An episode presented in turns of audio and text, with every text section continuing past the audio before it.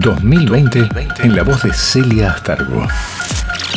Que tiemblen estado los cielos, las calles, que tiemblen los jueces y los judiciales.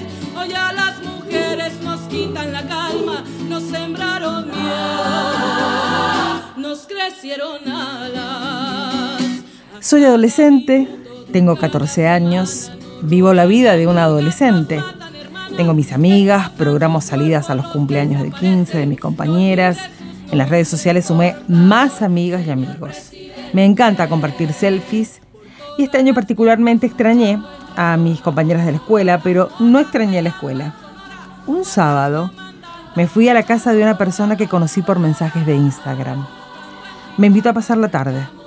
No le dije a mi mamá y a mi papá porque obvio me iban a decir que no. Entré a esa casa y no volví a salir. O mejor dicho, salí asesinada. Me buscaron varios días, hasta que finalmente me encontraron abandonada en una hijuela. Contalo, porque Florencia ya no puede. Como tampoco pudieron contarlo Joana, Gisela, Claudia, Marta, Silda, Janet, Julieta, Ayelén, Norma, Concepción, Mayra, Mónica, Gregoria, María del Carmen, Lorena, Karen, y la lista es tan larga. Solo desde el mes de enero hasta el 20 de noviembre de este 2020 fueron 240 las mujeres asesinadas, 240 femicidios.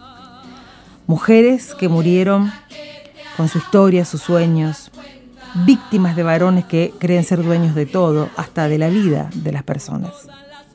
Como respuesta a la violencia machista, en el año 2015 nace en Argentina el movimiento Ni Una Menos, colectivo de protesta que desde entonces expone la violencia contra las mujeres, exige justicia y trabaja para terminar con la violencia machista.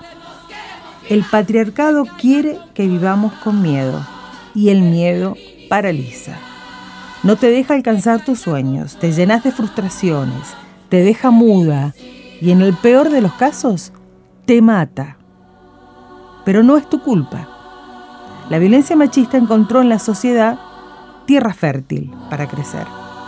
La escritora, antropóloga y activista feminista Rita Segato asegura que no puede pensarse la violencia contra las mujeres por fuera de las estructuras económicas capitalistas de rapiña que necesitan de la falta de empatía de las personas.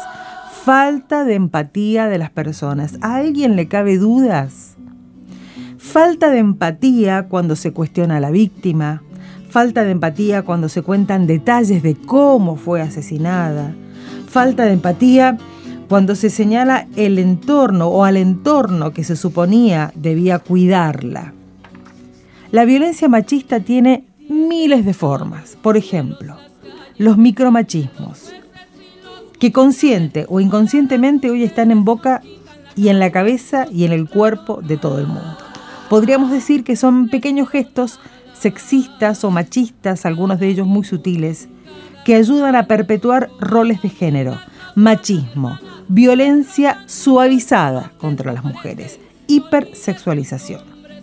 Los micromachismos aparecen cuando, por ejemplo, ¿Elegís el color rosa para las niñas, azul para los niños? ¿O elegís juguetes para las nenas y juguete para los nenes? Aparece cuando persiste el concepto de ayuda en las tareas del hogar. Está la frase, mi marido me ayuda. Cuando salís a comer y se sobreentiende que quien paga es el hombre. O cuando traen las bebidas y se sobreentiende que la cerveza es para él y la bebida sin alcohol para ella.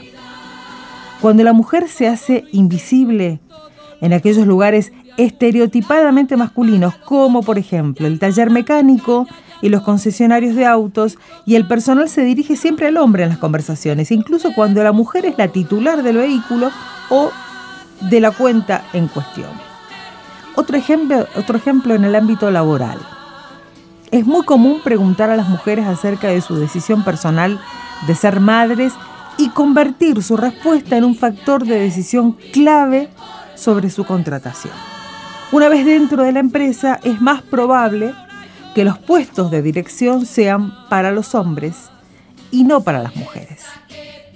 estos son algunos ejemplos de pequeñas acciones naturalizadas que deberíamos replantearnos después de reclamar justicia para las Florencias asesinadas.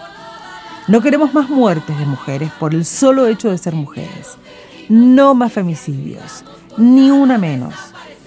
Pero cada femicidio debería transformar algo de esos micromachismos con que fuimos educadas y educados. Es una forma de empezar y también es una forma de que la sociedad haga su propia justicia.